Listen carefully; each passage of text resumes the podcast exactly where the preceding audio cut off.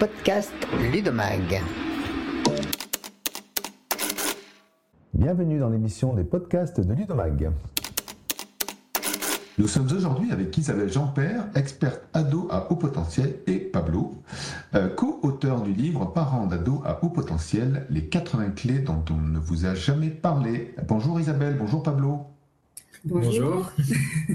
On les appelle surdoués, précoces, zèbres, les hauts potentiels ou HP hein, se voient souvent reprocher d'être trop, trop penseurs, trop sensibles, trop émotifs, trop froids, trop calculateurs. Alors Isabelle et Pablo, avant de rentrer dans le vif du sujet, euh, sur ces, fameux enfants ou élèves, hein, on va parler d'éducation nationale aussi, euh, peut-on rappeler brièvement ce qu'est un élève ou un enfant à haut potentiel, comment ça se détecte et quand un enseignant, par exemple, a des doutes, que doit-il faire? Oui, alors donc un enfant à potentiel, euh, c'est synonyme de surdoué aussi. Donc c'est des enfants qui ont un quotient intellectuel mesuré, on va dire supérieur à 130, euh, donc dans l'échelle de, de. Euh, donc pour les détecter, on leur fait passer un test, un test par un psychologue, un test de QI, comme on les appelle, le WISC hein, pour, les, pour les enfants et les, ados.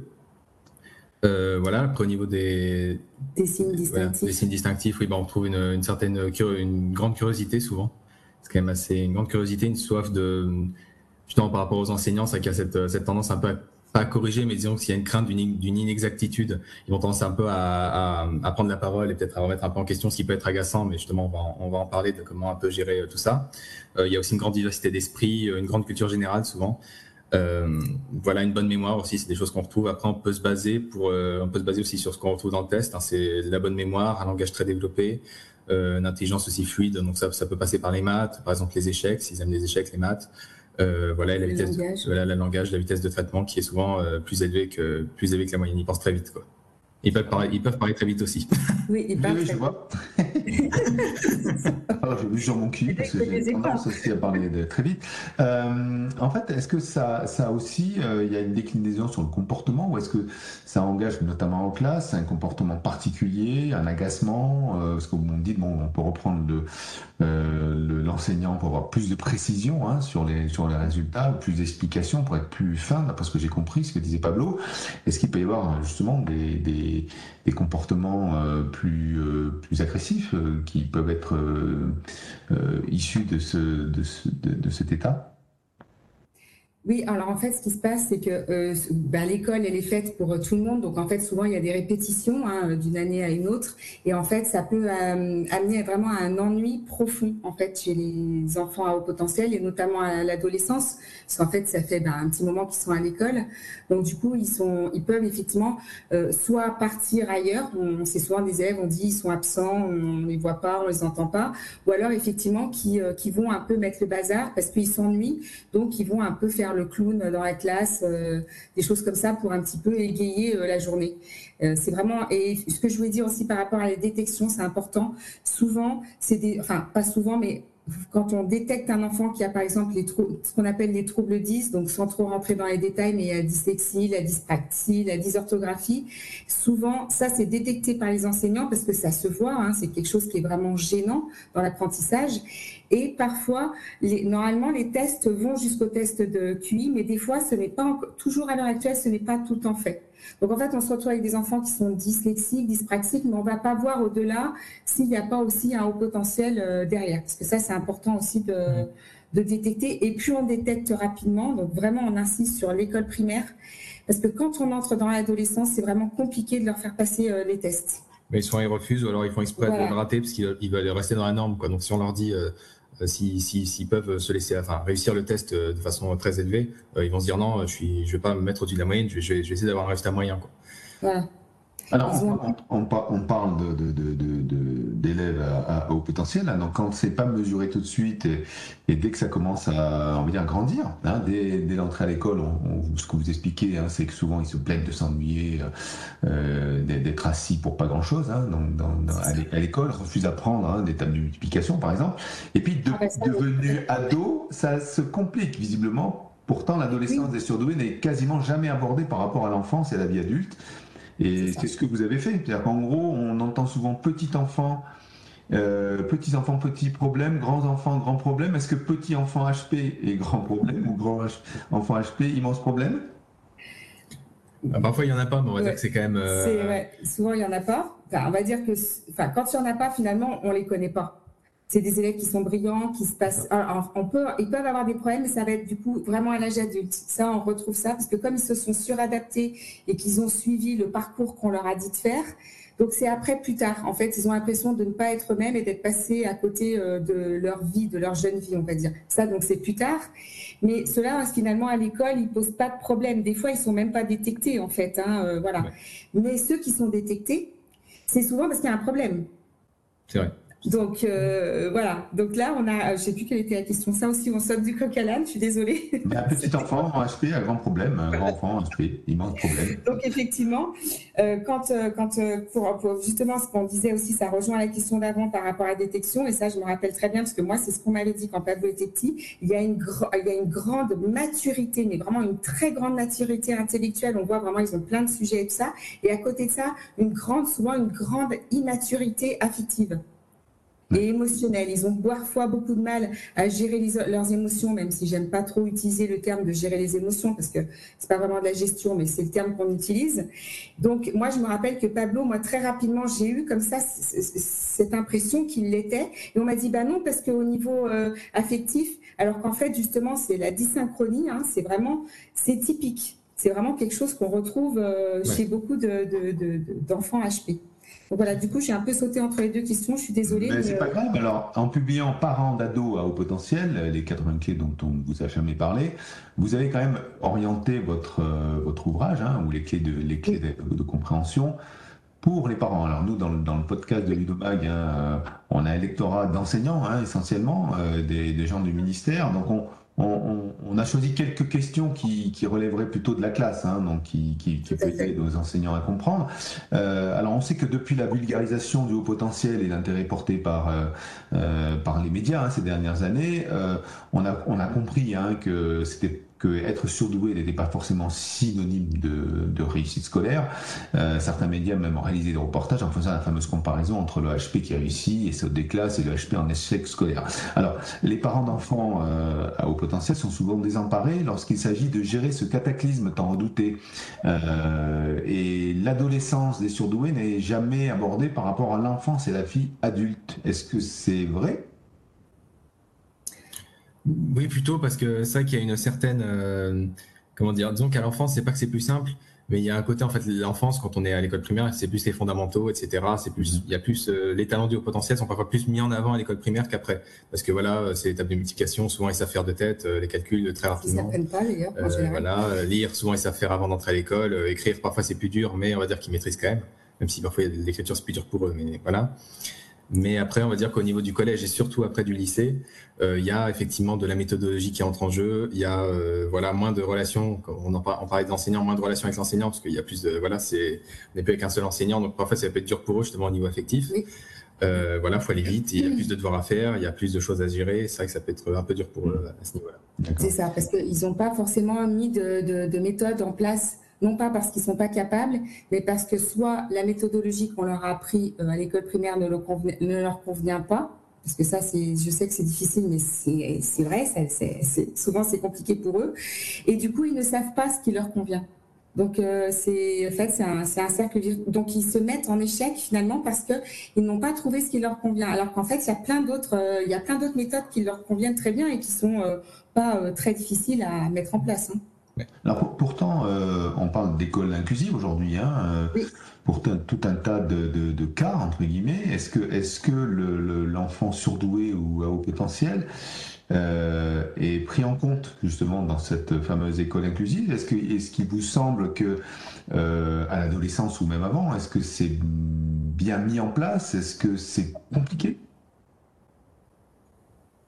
Bah, cest souvent, il, peut y avoir des plans, par exemple, pour, pour mettre en place un approfondissement dans certaines matières, mais c'est vrai que le potentiel, ça reste quelque chose de.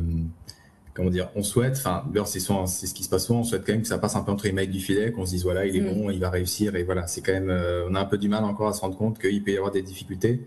Et euh, c'est vrai que ça peut être dur d'adapter à la fois quand on a un élève, euh, quand on a des élèves plutôt euh, extrêmement en avance et d'autres un peu en retard. C'est vrai qu'on peut se dire que c'est dur de, faire les deux. Quoi. C'est vrai que l'élève surdoué, ou enfin, on n'aime pas trop ce terme, mais c'est vrai que c'est pour un peu varier les, les termes. il a un peu, il a un peu un problème, c'est qu'il est victime de son, de son, de son haut, enfin, de son haut potentiel, enfin, de son QI élevé, parce qu'en fait, on s'attend et on attend de lui qu'il réussisse. En fait, euh, c'est pas possible quelque part qu'ils réussissent pas. Donc, il y a toujours un moment en fait où ça bloque parce que euh, soit on se dit bah il va bien finir par y arriver, sauf que non parce que les choses ne sont pas mises en place. Donc c'est un enfant qui a quand même besoin. Tous les enfants ont besoin d'accompagnement. Hein, c'est euh, la base comme tous les adultes aussi. Mais donc du coup lui il met rien en place. Et en fait, comme, comme on pense que ça va, ça va le faire, on laisse en fait s'installer ce, système qui, ne marche pas en fait, qui ne fonctionne pas. Donc, euh, on peut dire qu'ils sont pas mis de côté. Ils sont, ils rentrent aussi complètement dans les plans euh, d'action euh, pour l'aide à l'apprentissage. Mais hélas, souvent, on va pas trop au bout de, du, comment dire du cheminement parce que les comment dire c'est pas on pense vraiment que ça va le faire à un moment donné en fait Sauf que souvent, ça ne le fait pas. Alors, on va, revenir sur cette fameuse euh, phase d'adolescence, hein, puisqu'on sait que les adolescents, bah, c'est le moment où ils ont vraiment besoin de développer une énergie considérable. Hein. Euh, je voudrais qu'on parle de leur rapport au sport et puis aussi ou leur besoin de se défouler, hein, voir un peu mm. si, euh, dans le cas des, des, des, hauts potentiels, on, on a les, mêmes difficultés. Et puis on, évoque aussi à l'adolescence le rapport au numérique. Hein. Vous savez qu'aujourd'hui, euh, l'éducation nationale comme les parents sont un petit peu désemparés face à, à, aux ados qui sont dans leur smartphone, hein, sur les réseaux sociaux la plupart du temps. Donc est-ce que effectivement ça peut être utile, hein, le, rapport au, numérique. Euh, est-ce que ça peut être une aide? Est-ce que ça peut être un danger encore pire que dans une, une population euh, moyenne, hein, telle qu'elle elle existe à l'école? Alors déjà, le côté positif, c'est que déjà le numérique, ça peut aider au niveau de la dyspraxie parce que euh, il peut y avoir des plans qui sont mis en place, voilà, au niveau du d'avoir un ordinateur, parce que quand on écrit à la main, c'est très dur euh, avec une dyspraxie et puis surtout on perd du temps et euh, les troubles 10, en fait, vu que c'est un geste, enfin c'est une fonction exécutive qui n'est pas automatisée, du coup en fait on va perdre de l'apprentissage parce qu'on va être concentré sur une tâche au d'être concentré sur l'apprentissage, donc on perd, on, est moins on est moins efficace. On n'a jamais les notes finalement qu'on mérite puisqu'on perd un temps fou et souvent Pablo par exemple on lui disait toujours que ses devoirs étaient illisibles. Et c'était vrai. On va pas se mentir, c'était vrai, c'était illisible. Mais lui, il pouvait pas faire mieux. Donc c'est compliqué euh, de, d'avoir un enfant qui a des capacités mais qui n'a pas les notes qu'il mérite. C'est, c'est, enfin, pour nous, c'est quand même compliqué d'entendre ça. Donc c'est vrai que le numérique, même si on sait qu'aujourd'hui, euh, comme vous l'avez dit, c'est très compliqué parce qu'il y, a, beaucoup de dérives, il y a beaucoup de dangers. Mais pour vraiment pour un ado potentiel, en plus il y a, vraiment des, tests de personnalité qui peuvent être faits pour voir euh, où ils en sont justement au niveau des profils euh, qui peuvent être additifs ou pas. Mais en général, ils utilisent le numérique de façon mais vraiment hyper intéressante. Ils ont plein d'idées. Je veux dire, les applis, je pense qu'ils peuvent en créer tous les jours pour les aider à développer leur, leur, leur apprentissage. Parce parce que le point commun de tous les hauts potentiels euh, du monde, c'est vraiment, ils aiment l'apprentissage. Hmm. Or, à l'adolescence, nous, on se retrouve avec des ados et des parents d'ados qui souvent sont des enseignants d'ailleurs, je tiens à le préciser, qui sont complètement perdus parce que l'enfant ne veut plus. Il ne veut plus apprendre ce qu'on lui propose à l'école. Il ne veut plus parce que l'accès à cet apprentissage-là ne leur convient pas. Est-ce que, donc, on peut revenir un peu sur le, côté euh, énergie, sport qu'on a peu évoqué, donc on a parlé de numérique, est-ce que, est que justement le, sport, l'activité physique est un, est un, ça peut être un échappatoire c'est un, gros problème à l'adolescence, le, sport, parce que ben, en France, le sport, mais je pense que c'est pareil dans les autres pays, je ne me rends pas trop compte, euh, le sport, souvent, il y a beaucoup de compétitions, en fait, ce qu'on propose dans les centres de sport, il y a très peu de de sport loisir pour les enfants. Donc du coup, ça, souvent, ça ne leur convient pas, cet esprit compétitif. Alors au niveau du sport, c'est un peu un moment où ils ont beaucoup de mal. Ils ont beaucoup de mal à se reconnecter avec leur corps. C'est vraiment quelque chose, euh, souvent, quand on leur demande de se définir, c'est un peu un cerveau euh, sur pattes Hein. C'est un peu la sensation qu'ils ont. Et euh, notamment, alors je sais que ça va faire crier certaines personnes, mais les jeux vidéo, euh, c'est vraiment un échappatoire pour eux. Ils sont vraiment dans un, alors ils se créent, ils se créent un univers, mais pas, euh, ils, ils, se plongent pas complètement dedans. Et en plus, il faut faire attention. Bien sûr, il faut mettre un cadre. Hein, il faut les accompagner dans ce, dans ce, dans ce cheminement-là. Moi, je sais que Pablo, il a eu vraiment une époque où il jouait à des jeux très violents, qui étaient complètement pas du tout son âge, mais c'était vraiment dans un cadre. Et ça l'a vraiment, je sais qu'à un moment donné de sa vie, ça lui a vraiment sauvé la vie. Je n'ai pas peur de, je pèse mes mots, vraiment, parce qu'il avait besoin de, de vraiment de, de, de s'échapper de, certaines choses et de se défouler. Il était en contact avec des personnes notamment qui parlaient, euh, bah, qui étaient anglophones, donc ça lui a aussi permis de, de comment dire, de, communiquer. tout ça, attention, il faut être accompagné aussi. Hein, je précise, c'est-à-dire qu'on met pas son enfant en ligne euh, comme ça, euh, c'est pas possible. Il faut vraiment qu'il y ait un cadre, faut vraiment qu'il y ait un il faut vraiment des choses, qu'il y ait des choses qui soient mises en place. Nous, on marche beaucoup avec des formes de contrats notamment pour que l'enfant puisse euh, vivre cette expérience-là, parce que c'est vraiment quelque chose d'important. Les jeux vidéo, pas tous, hein, il y en a qui sont vraiment pas utiles, on va dire, mais ils ont, ils utilisent des stratégies, ils utilisent, ça leur fait vraiment vivre une expérience qui est importante pour leur développement en fait. Ils utilisent vraiment quand on parle avec eux. D'ailleurs, nous on échange beaucoup avec euh, des, des, ados. Quand ils nous parlent de ce qu'ils vivent avec les jeux vidéo, on voit bien que c'est vraiment une expérience ils, utilisent vraiment des stratégies, mettent en place des choses, et c'est vraiment très intéressant pour leur développement en fait, pour leur faculté. Voilà, puis après aussi, euh, voilà, pour faire en sorte qu'ils soient pas enfermés tout le temps à jouer aux jeux vidéo, voilà, on peut euh, juste, par exemple, même s'ils font une demi-heure de marche, vous leur dites, voilà, bon, d'accord, c'est bien, t'as joué, maintenant on va sortir de, 14h à 14h45, par exemple, on sort en marche, quoi. Voilà, c'est au moins un exercice, au moins on a 30 minutes de marche active, et c'est déjà ça. Quoi et que ce soit justement un plaisir. Nous, on tient beaucoup aussi à l'harmonie familiale parce que forcément, quand on a un enfant comme ça au sein d'une fratrie, par exemple, ou même quand il est seul, ça peut déséquilibrer une famille. C'est quelque chose de compliqué, ils ont besoin de beaucoup d'accompagnement. Et euh, voilà, essayer de les ramener en fait justement grâce à justement le lien affectif qu'il a souvent avec ses parents, justement faire des choses avec lui, l'accompagner. On sort, on va faire des choses agréables, euh, sans parler euh, de faire un sport très intensif, parce qu'ils ont pas tous, hein, attention, mais ils, ont parfois du mal à se reconnecter à leur corps et encore, encore plus au sport du coup.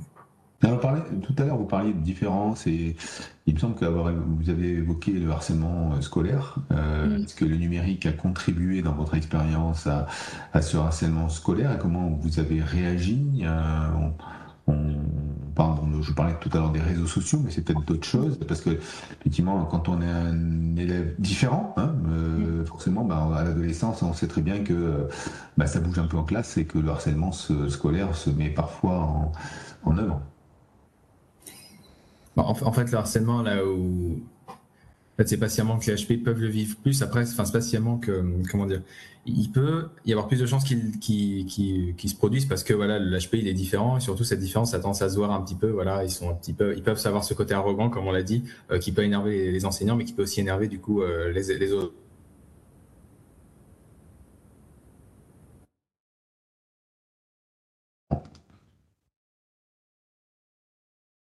Bon, on peut y aller.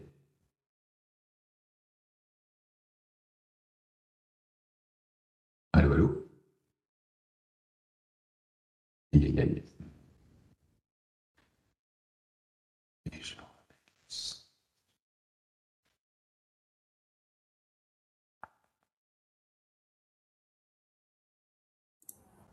Ici Houston. Oui. Ouais, c'est bon, Pablo peut parler, j'entends.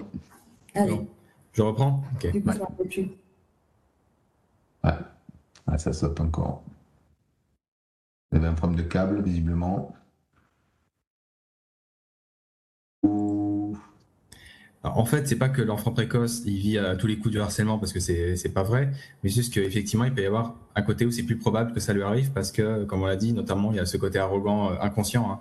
Euh, qui fait que, bah, comme on l'a dit, pour les enseignants, ça peut être énervant, mais aussi pour les autres, du coup, pour ses pairs, qui peuvent se dire, mais c'est un intello, euh, il sait tout, ou il se croit au-dessus de nous. Euh, voilà. Oui, puis surtout, il n'a pas les mêmes centres d'intérêt que, que, ses pairs. D'ailleurs, c'est un signe distinctif qui, qui, apparaît vraiment à la préadolescence, hein, je dirais vers 9-10 ans. C'est vraiment là que ça commence, hmm. où vraiment, ils n'ont plus du tout, enfin, ils n'ont pas les mêmes centres d'intérêt. Et ça, forcément, ça peut favoriser euh, le, harcèlement scolaire. Ils n'ont pas aussi envie de forcément de se mettre en bande. Alors ça, il ça diverge entre les garçons et les filles, hein, souvent. Hein, c'est pas tout à fait différent, c'est pas tout à fait pareil. À l'adolescence, les comportements sont, sont, vraiment différents. Et euh, ça, ça favorise le, harcèlement scolaire, effectivement. Et il y a aussi, oui, du coup, le numérique, comme on l'a dit. Ah oui. Euh, le numérique, le problème de ça, c'est que moi, à mon époque, bon, il y en avait un peu moins, mais il y en avait quand même. Mais disons maintenant, il y a cette tendance à avoir tout de suite, là, à 7 ans, on a un iPad et on est sur, sur, sur Facebook et tout, là. Donc, c'est vrai que c'est pas, c'est encore pire. Mais le problème, enfin, ce que ça change, c'est que c'est H24, quoi. C'est 24 sur 7. C'est tout le temps, ça. C'est le cyberharcèlement, quoi, maintenant. C'est-à-dire qu'avant, on rentrait chez soi, on pouvait euh, couper, euh, on pouvait se retrouver tranquille dans son cocon. Maintenant, effectivement, avec le, le, smartphone, on est euh, sans arrêt surexposé, en fait. Donc, c'est vrai que c'est un, un, problème. Mm. Bien, les difficultés méthodologiques, euh, casse-tête de l'orientation, puberté précoce, crise d'adolescence, très spéciale, des chagrins d'amour, hein, euh, certainement, il y a de quoi se perdre et y laisser des plumes, hein, comme euh, vous le dites dans votre ouvrage. pour autant, Isabelle et Pablo, bah, vous êtes passés par là, par des événements aussi beaucoup plus graves. Hein, donc, on disait cycle infernal de harcèlement scolaire, dépression, absentéisme, pensée suicidaire, déscolarisation.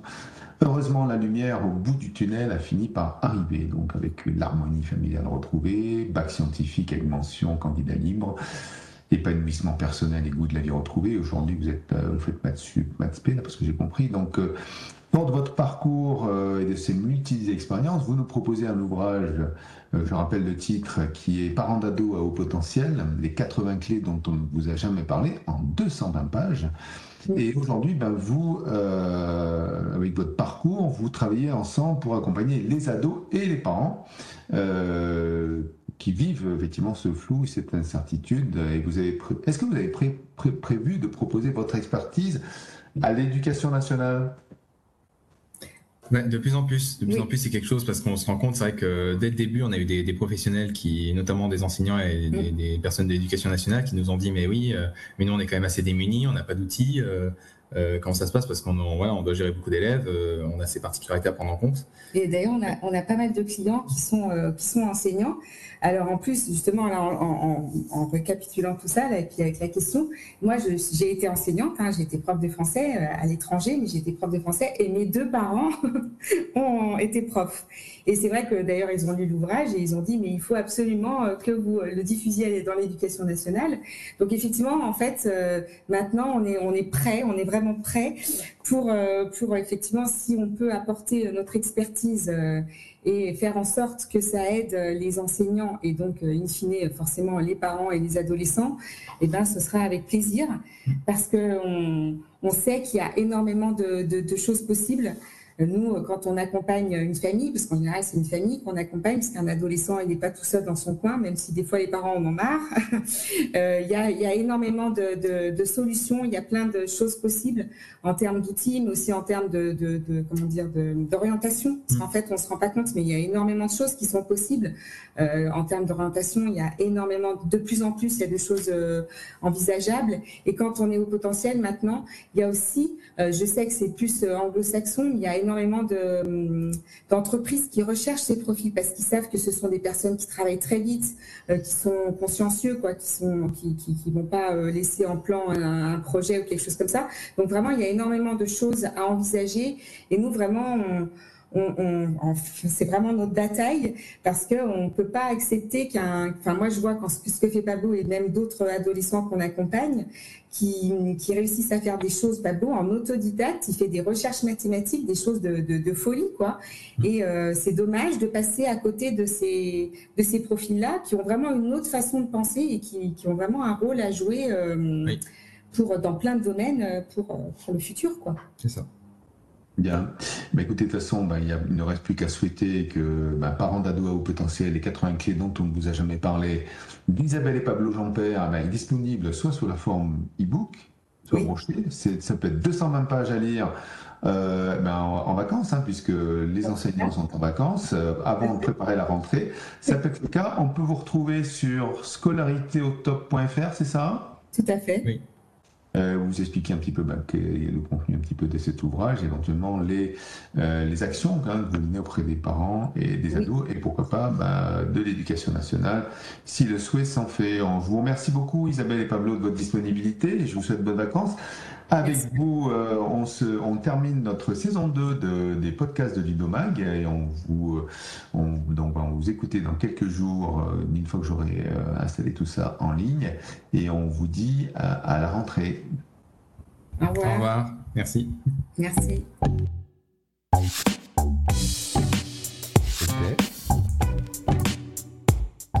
Les podcasts Ludomag.